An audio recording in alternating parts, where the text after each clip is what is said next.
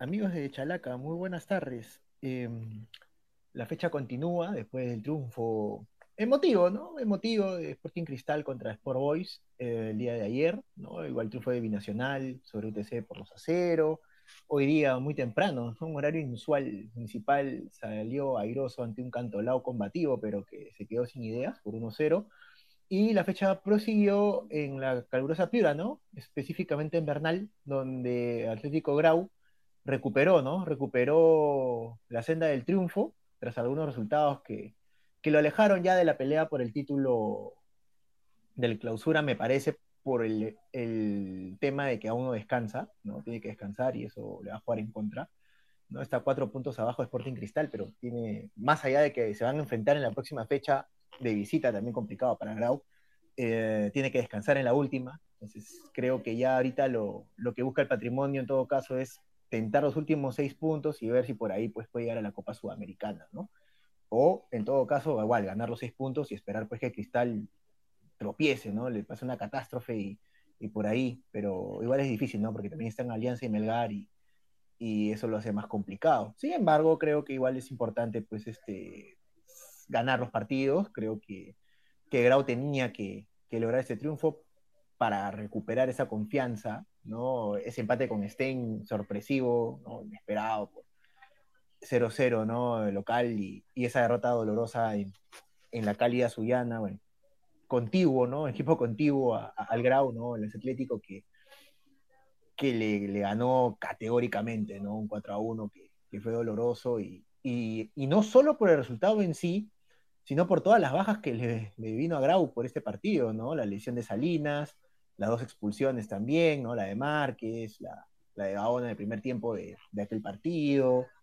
Eh, ha hecho que, como lo vamos a conversar en unos momentos y vamos a revisar las alineaciones, ni siquiera pudo completar la banca para este partido, este Atlético Grau, ¿no? Eh, un equipo corto, es cierto, y que también eso hace que haya mucho más mérito en el trabajo del técnico argentino Gustavo Álvarez, ex Sport Boys, que, que, que por sí pues ha hecho un gran trabajo, ¿no? Creo que que con todas las limitaciones que tiene Grau, llegar a un segundo lugar a falta de tres fechas y, y, estar ahí, pues, tentando una Copa Internacional y no peleando el descenso, creo que ya Grau ha cumplido con creces, ¿no? Lo que buscaba este año y, bueno, que puede servir un punto de partida también para lo que, lo que puede ser, ¿no? Este, la campaña de 2023. Quiero saludar a Marco Fournier, quien me acompaña en esta transmisión estuvo a cargo de este partido. ¿Qué tal, Marco? ¿Cómo estás? Buenas tardes. ¿Qué impresiones te dejó? Eh, empecemos por el primer tiempo, quizás, de este Grau Manucci, ¿no? Un triunfo sufrido, trabajado por parte del patrimonio. Hola Jorge, ¿qué tal? ¿Cómo están amigos de Chalaca? Sí, efectivamente, fue un triunfo sufrido, pero más por la imagen final, ¿eh? por el, digamos, por el marcador, ¿no? Un 2 a 1, que, que si bien es cierto, durante una parte del segundo tiempo fue ajustado, en la primera mitad, yendo a tu pregunta, Atlético Grau fue superior a Manucci, ¿no? Un Manucci que no tuvo muchas llegadas al arco resguardado por Raúl Fernández, un Grau que ya entiende la idea de juego de Gustavo Álvarez, tiene bastantes variantes también en ataque cuando se juntan Pablo de la Cruz con el argentino Joel López Pizano, que termina marcando el primer tanto del partido, también cuando aparece Ray Sandoval, entonces por ahí eh, teniendo un punta más efectivo, como ocurrió con Salinas o con Márquez anteriormente, eh, Grau encuentra el gol. Hoy estuvo Antonio Osorio, tuvo un partido mm, regular, entendemos también que Osorio no, no goza de una regularidad, ¿no? Entonces, eh, no, no tiene una mucha continuidad, digamos. Por ello, seguramente le, le faltó ahí en, en, el, en el área Atlético Grau a un killer, pero, pero, pero se, se pudo, se las pudo ingeniar, ¿no? Un, un equipo, como te decía, con el Grau, que encuentra variantes en ataque y también cuando se suman sus laterales, ¿no? Elsa Rodas normalmente se muestra por el lado izquierdo y hoy estuvo Jeremy Chirinos, lateral derecho, bastante, bastante joven, pero con mucha proyección. Entonces Grau en el primer tiempo fue mejor, fue superior, lo termina ganando 1 a 0, pudo ser un poquito más tal vez, por ahí si hubieran apretado tal vez conseguir un segundo tanto, y lastimosamente para el equipo Albo, deja vivo a Manucci ya para la segunda etapa. Claro, y, y, algo también que, que, rescatar, justamente Chirino juega por la lesión de Rostein, ¿no? Lo que no sé es qué tan grave es esa lesión, porque me acuerdo que tuvo que salir en el medio tiempo del partido pasado en, en Suyana, ¿no? ¿no? Contra Alianza Atlético, y, y, preocupó, ¿no? Porque ahora Grau, lo comentaba Marco, y lo comentaba para todos ustedes también amigos de Chalaca, es un tiene un plantel corto, ¿no? Y, y a eso le sumamos los dos lesionados que, que fueron Salinas y, y Rostein, no sé la gravedad de ambas lesiones, ah, por ejemplo, no sé si siguen con el jueves contra Cristal, eh, había que sumarle también las suspensiones de Gaona y de Márquez, ¿no? La expulsión de Márquez totalmente absurda, irresponsable, ¿no? Este, sabiendo que tu equipo, tu plantel es corto, no, no puede ser, o sea, por más que estés perdiendo así, no puedes irte expulsado de, manera tan, tan infantil, ¿no? Pero bueno, eh, eso le costó también creo a Grau, ¿no? Porque si bien es cierto, como, como bien comentas, en el resultado se ve algo apretado, pero claro, o sea, Grau pudo haber dominado, pero justo le faltaban los hombres clave, ¿no? Qué importante hubiera sido, por ejemplo, Marco, no sé si coincides, que esté, pues, Márquez, por ejemplo, ¿no? Ya, Salinas está lesionado, las lesiones son parte del fútbol, pero Márquez pudo haber estado en ese partido y, y pudo haber sido otra historia, ¿no? De repente aprovechar las arremetidas de tanto de, Rodas como este juvenil Chirinos, ¿no? Igual, ¿qué hubiera pasado, sí, ¿no? En, estos ejercicios que, que, podemos hacer de decir estaba Rostein, ¿no? Quizás Grau hubiera ganado con mayor amplitud, pero claro, como estuvo el partido hoy, creo que es muy meritorio haber ganado, porque son cuatro bajas considerables de cuatro titulares. Bueno, Márquez alterna con, ¿no? Más, más que sea titular, porque cuando juega con dos delanteros, sí, pues Márquez titular, pero cuando juegan con uno solo, este, es Salinas, pues no el titular. Pero igual, ¿no? Creo que, que por ahí se explica un poco el, por qué, como tú bien comentas, si bien Grau dominó, también es cierto el factor localía, ¿no? Y un Manucci que ya, yo me imagino que Nico Carlista quiere que el torneo se acabe, ya nada más. Los jugadores quieren salir de, ya, del torneo y pensar en lo que es el próximo año, ¿no? Creo que Manucci decepcionó este año cambios de técnico, nunca encontraron una idea. Para ellos, creo, creo yo que ya están salvados, ¿no? Porque ahorita la tabla están a nueve puntos de Ayacucho, faltando tres fechas, creo que ya, ¿no? Y, y, incluso el tema del Boys, ¿no? Que le están quitando puntos todas las semanas, entonces creería yo que ya Manucci, pues, debe estar pensando simplemente en ya salir de vacaciones y, replantear, ¿no? Replantear lo que, lo que sería el próximo, el próximo año, ¿no? No sé qué tú, qué opinas de esto, Marco. Sí, un Manucci que juega, juega haciendo lo justo, ¿no? Un, un Manucci que ya no, no, no, juega nada importante. Para arriba, creo que en, todo el año no, no, estuvo. Y para abajo en algún momento sí se complicó, pero tal vez ha tenido la suerte de que hay algunas instituciones eh, con, con, peor juego, con peores resultados. Entonces, Manucci... administrativa también, Marco, ¿ah? También. también. En, ese, en ese aspecto el equipo carlista sí es bastante serio, ¿no? Y, me parece que también por ahí va el cuestionamiento al, grupo, porque intentaron formar un equipo que aspire al menos a un torneo internacional y terminan solamente salvándose de la baja. E, eso, eso termina siendo complicado, no se entiende, ¿no? Y, y, vamos a ver cómo está el presupuesto para el próximo año. Pero al menos este, Manucci está eh, transcurriendo sin, sin ninguna emoción, digamos, por el torneo, ¿no? Eh, juega en automático, los jugadores entienden que ya faltan pocas fechas o para cambiar de equipo, para irse de vacaciones, así que no, no hay mucha emoción. Digamos que en este partido, en el inicio del segundo tiempo, por ahí ajustó un poquito el equipo de Jorge Pautazo y consigue el tanto, ¿no? Entonces, me parece que si hubiera seguido en esa línea, tal vez hubiera rescatado al menos un punto.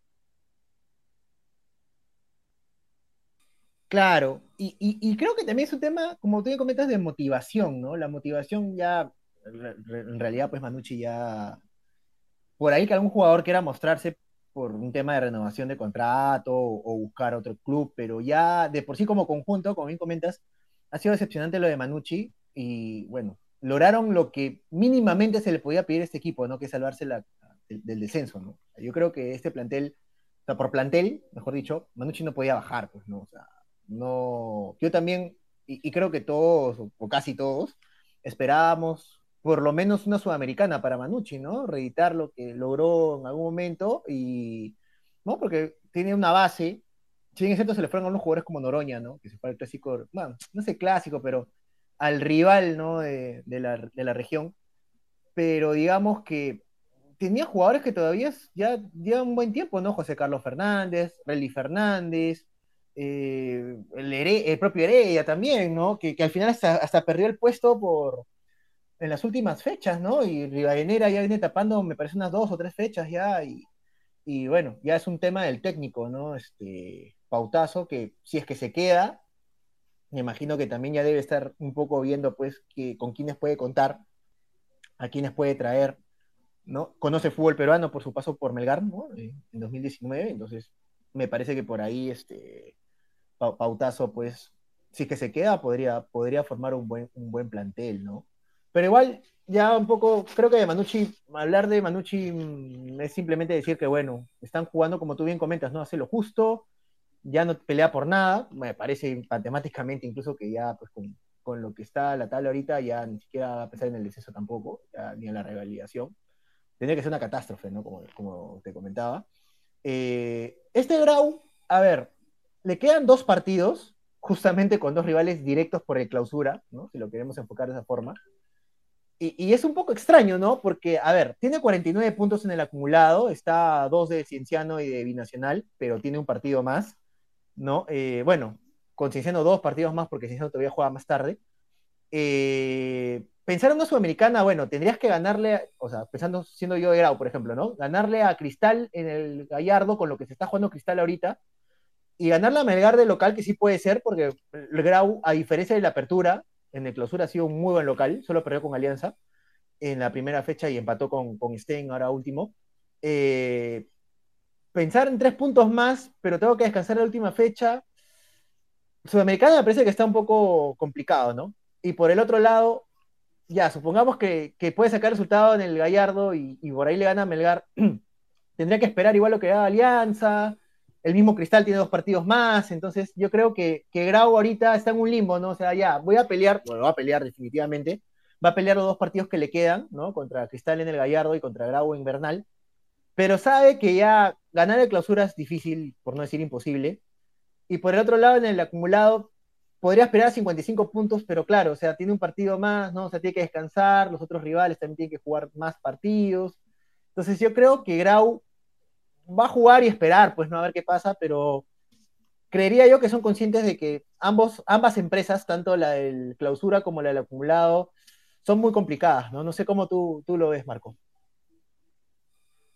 Eh, a ver, la realidad, la tabla hoy, ¿no? Del clausura nos muestra a Grau compartiendo el segundo lugar junto a la Universidad César Vallejo. Tiene, sí es cierto, un, un partido más que Sporting Cristal.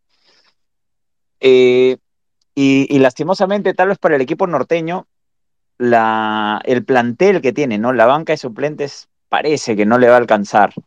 Aún así, se juega su final el día jueves en, en Lima contra Sporting Cristal. Ahí vamos a ver de qué está hecho este plantel, ¿no? Creo que Gustavo Álvarez ha armado un buen equipo dentro de las eh, teniendo algunas limitaciones, ¿no? Conociendo sus limitaciones, siendo consciente de ellas, ha sabido proponer un sistema de juego como para hacer daño al rival y también para potenciar a sus jugadores. Entonces, yo creo que lo de Grau como animador del clausura ha sido bastante, bastante bueno. Honestamente, no, no lo avisoraba así, ¿no? Cuando, cuando empezó a, a, estar en los primeros lugares, pero, pero se ha mantenido. Entonces, vamos a ver si es que le alcanza, ¿no? El jueves tiene un partido muy difícil, más aún porque Grau no tiene una defensa tan sólida. Y Sporting Cristal llega por muchos lados, no tiene muchas variantes. Entonces ahí va a tener que armar bien ese rompecabezas Gustavo Álvarez. Y respecto al, a la tabla del acumulado, eh, está un poquito lejos y tiene que ganar todo, ¿no? Entonces, creo que en ese sentido, Grau sí o sí tiene que buscar los tres puntos en Lima.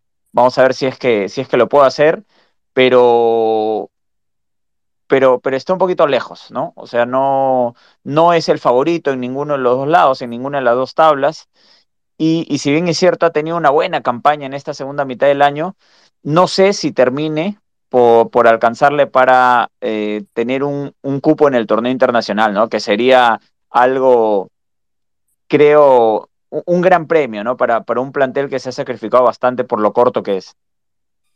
Claro, y acá creo que también es un poco la idea de la consistencia en el año, ¿no? Porque Grau ha tenido un clausura muy bueno, buenísimo diría yo, pero su apertura fue malo, y, el apertura malo le está pasando factura en el tema del acumulado, pues, ¿no? Porque si Grau, supongamos que hubiera tenido una campaña ya, quizás no igual a esta que está segundo, ¿no? Pero por lo menos hubiera estado ahí media tabla, sumando más de local, ya estaríamos hablando de un grado clasificado a la Sudamericana, por lo menos, ¿no? Pero bueno, lamentablemente para ellos despertaron muy tarde, ¿no? Y, digamos que ya para el, para el acumulado como que difícil que llegue y, el clausura también, ¿no? o sea, más así le gana a Cristal, yo creo que igual este, es, es, bien complicado, ¿no? Por el tema de que descansa la última fecha, yo creo que eso es lo que le juega en contra. Y hay un tema también para la otra fecha, ¿no? Ha perdido por suspensión a Joao Villamarín, que si bien cierto no es titular, aunque sí ha arrancado de titular unos partidos, pero justamente tú lo que comentabas, este, Marco, la banca de Grau, eh, es cierto que también van a regresar los suspendidos, ¿no? Me imagino que Márquez y, y este, Gaona han tenido una fecha de suspensión, por lo que volverían contra Cristal. De todas maneras, la banca es corta, ¿no? Y Villamarín, dentro de todo, es un revulsivo que sí, pues, ¿no? Le, suma al equipo y, lo ha perdido esta, esta fecha por, digamos, para la próxima fecha por, por esta expulsión, ¿no? Eh, ¿Nos podrías contar un poco cómo se dio así la, suspensión, la expulsión, mejor dicho, el día de hoy de, de Joao? Sé que fue una doble, doble amonestación. Sí, lo de, lo de Villamarín es, es un caso, ¿no? Porque Joao Villamarín empieza como suplente, ingresa a los 73 minutos por Antonio Osorio, tenía que jugar de punta, en, en, donde en realidad me parece que es su mejor posición, ¿no? Donde tiene mejor rendimiento Joao Villamarín, encuentra la tarjeta María a los 79, una, una jugada, una falta en realidad simple, ¿no? Pero a los 86, es decir, 13 minutos después nada más de haber ingresado, termina ahí golpeando a su primo, a Roberto Villamarín, y le sacan la segunda amarilla, ¿no? Increíble, solamente jugó 13 minutos, tenía la chance, no, no sé, no creo que Salinas pueda llegar hasta el jueves, ¿no? Está en, entre algodones pero Villamarín, digamos que cometió un exceso, no aprovechó la oportunidad y bueno, faltando tres jornadas, yo, yo no sé si, si tenga alguna más. Y dos, digamos, ¿no? Porque no va a jugar la última fecha, pero creo descansa. O sea, la, única opción que le queda es jugar así es. ¿no? Claro, entonces, este, complicado. Yo entendería que, claro, Gaona y, y Márquez regresan, ¿no? Desde haber dado una fecha de suspensión, por lo que sucedió en Suyana pero sí, me parece que las lesiones de Rosten y de Salinas sí fueron de consideración, ¿no? Por la preocupación con la que salieron ambos. E incluso Rosten estuvo vendado con hielo y, era una lesión medio grave en la rodilla, me parece, y lo de Salinas creo que era un desgarro. Complicado que lleguen, y sobre todo, mira, supongamos que se recuperan, igual es un partido muy duro, ¿no? Entonces, arriesgarlo de esa forma, más allá de, lo que se juega es por el físico propio de los jugadores, ¿no? O sea, Cristal eh, local es complicadísimo y, mejor dicho, de visita para Grau, ¿no? Es complicadísimo y, y por exponer así a dos jugadores que vienen, pero como tú bien comentas, entre algodones, es, es, bueno, ya es decisión del técnico, de los médicos del club, pero no sé qué tanto puedan aportar, ¿no? Por, por la gravedad de las lesiones que, tuvieron en la fecha pasada, ¿no? Y aún así, volviendo a Márquez y, y Gaona, la banca de Grau, igual como tú bien comentas, es, es bien, bien, digamos, blandita, no sé cómo decirlo, ¿no? O sea, no, no tiene como que ese revulsivo, ¿no? Que podría haber sido el único, yo la tabla, mejor dicho, la alineación de hoy, yo Villamarín, ¿no? Vamos a revisar, aprovechemos para revisar. Eh, Grau salió con un 4-2-3-1, Raúl Fernández en el arco, Jeremy Chirinos por el lesionado Rostein en la banda derecha, José Eduardo Caballero junto con Francesco Cabaña, que ¿no? reemplazado a Caballero, me parece que es el que reemplaza a Gaona, uno de los dos, eh, Elsa Rodas por, la, por lateral izquierdo, Adrián Quirós con el Leche Álvarez en la primera línea de volante, Joel López, ¿no? que comentaba Marco, anotó el primer tanto de este partido, junto con Pablo de la Cruz en, el medio, digamos, como un enganche, y Ray Sandoval por la otra banda, y como delantero punta, otra vez la emergencia, ¿no? Antonio Osorio, porque, digamos, el titular es Salinas, está lesionado. Márquez está suspendido. Tuvo que echar mano Gustavo Álvarez de Antonio Osorio para este partido. En la banca de suplentes, cinco suplentes, siquiera completó la banca, ¿no? Eh, Ronald Ruiz, el arquero, ¿no? el banana, Sebastián Cabero, Joao Villamarín, que se fue expulsado, como bien comenta Marco, en 13 minutos, Franklin Godos y Brando Paladines. No, tuvo más el Grau, y eso también de cara al partido contra Cristal, pues le debe preocupar al técnico argentino. Por su parte, Carlos Amanucci salió con un 4-3-2-1, Steven Rivadeneira en el arco, que le ha ganado el puesto de Heredia en las últimas fechas, Roberto Villamarín por el lateral derecho, Junior Morales junto con Nicolás Olivera en la saga central, Joao Ortiz por la banda izquierda, una primera línea de volantes compuesta de tres jugadores, como les mencionaba, Lucas Rodríguez, José María Inga y Uriel Celi.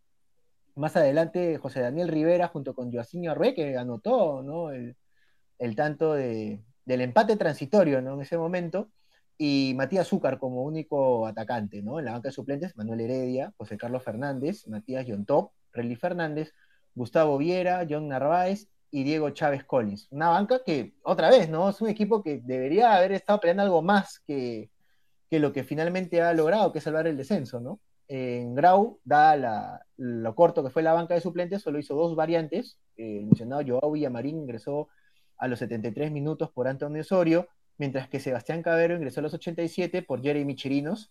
En Manucci tampoco se hicieron todas las variantes posibles, se hicieron solo cuatro.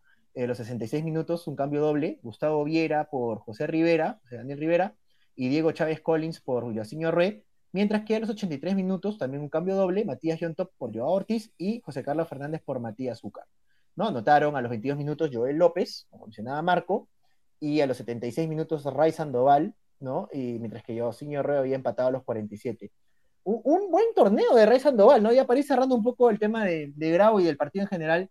Eh, muy bien, Rey Sandoval, ¿no? Eh, tuvo sus problemas extrafutbolísticos cuando estuvo en Sporting Cristal, que lo llevaron pues a estar en primero en, en Cujo Fútbol Club y, luego ha llegado a este Grau donde ha encontrado un poco su lugar en el mundo, ¿no? Creo que es una buena campaña de, de Rey Sandoval y, me parece, me, lo confirmas por favor Marco, ha sido el capo del partido elegido por ti. Sí, un Rey Sandoval que tomando en cuenta la, carencia del, banco de suplentes del equipo de Grau, porque, a ver, Banana Ruiz era el arquero suplente, Franklin Godos y Brando Paladines son dos chicos bastante jóvenes, menos de 20 años. Sebastián Cabero en realidad también, ¿no? Ahí, digamos, el experimentado era Joe Villamarín, que justo sale expulsado. Pero bueno, tomando en cuenta ese contexto, eh, la parte ofensiva recaía en esos tres mediocampistas de ataque que tiene Grau, Pablo de la Cruz, Joel López y Ray Sandoval, ¿no? Y, este, este jugador, Ray, termina siendo muy, muy, muy movedizo, ¿no? tiene mucha movilidad en ataque y eso hace que la defensa de Manucci se desordene, que cometa errores y si bien es cierto no asiste en el primer gol Ray Sandoval, pero la jugada es de él por el lado izquierdo bueno, ya luego termina, termina anotando en el área chica Joel López. Y ya en la segunda mitad aparece para, para darle el gol del triunfo, ¿no? Un, Sandoval que, como tú señalas, se le ha criticado el tema disciplinario, por ahí también tiene algunas actitudes dentro del partido que, que hace que le llamen la atención o que lo amonesten. Hoy le sacaron tarjeta amarilla ya casi al final del partido y tal vez eso no lo, no lo hace que cuaje una buena actuación, ¿no? Pero, pero Ray Sandoval tiene mucho fútbol, tiene gol, tiene asistencia, entiende el juego desde la parte ofensiva y, bueno, le ha, le ha servido, le ha servido bastante a Grau, ha anotado su séptimo gol del año, seguramente a un delantero se le pide un poquito más, pero recordemos que él ha estado jugando por banda, o sea, como un extremo. Normalmente el punta ha sido Salinas y bueno, cuando no ha estado, lo reemplazaba Márquez, ¿no? Hoy inclusive lo reemplazó Osorio. Entonces, Ray Sandoval ha aportado eso, siete goles en el año para Grau, hoy ah, dio el gol del triunfo y termina siendo el capo con nota 16 sobre 20. Y ya finalmente, Marco, eh, ¿qué, opinión te merece la, cuarteta arbitral encabezada por Pablo López? Tuvo una actuación aceptable, se le ha calificado con 13, la verdad no incidió en el juego, no tampoco no, no le quitó ritmo, y eso creo que termina siendo algo, algo favorable para, para la cuarteta, Pablo López la encabezó y, en promedio, ¿no? Termina siendo un 13. Perfecto. Digamos que tan criticados los árbitros últimamente, en el caso de Pablo López, pues no, no ha sido el caso, felizmente, para, para el fútbol, para Manucci, para Grau, que ha sido un partido que se ha llevado bien y que, bueno, el justo ganador fue Grau, ¿no? Eh, más allá que el marcador puede haber quedado corto, pero igual, este, le sirve a Grau en lo anímico, le sirve a Grau para ver, bueno, buscar los seis puntos que le quedan por jugar y ver qué pasa. Pues, esperar ahí, en la última fecha va a tener que, esperar en el sillón, como se dice, ¿no? Porque no, no, va a jugar. Y, para Manucci, bueno, ya será el torneo de la mejor manera, ¿no? De una manera digna, luchar igual los partidos que le quedan, pero ya sin pelear por nada, ¿no? Ni, arriba ni abajo, como comentaba Marco. Eh, y, eso, ¿no? Es, es lo, que, lo que le queda a cada equipo, ¿no? Bueno, la fecha prosigue, eh, en unos minutos nada más empieza el partido entre Universitario de Deportes y Melgar, donde se juegan también cosas importantes ambos equipos, sobre todo la U, ¿no? La U tiene que asegurar ahí un torneo internacional. Eh, ya están jugando AET y San Martín, va 1-1 en, en estos minutos.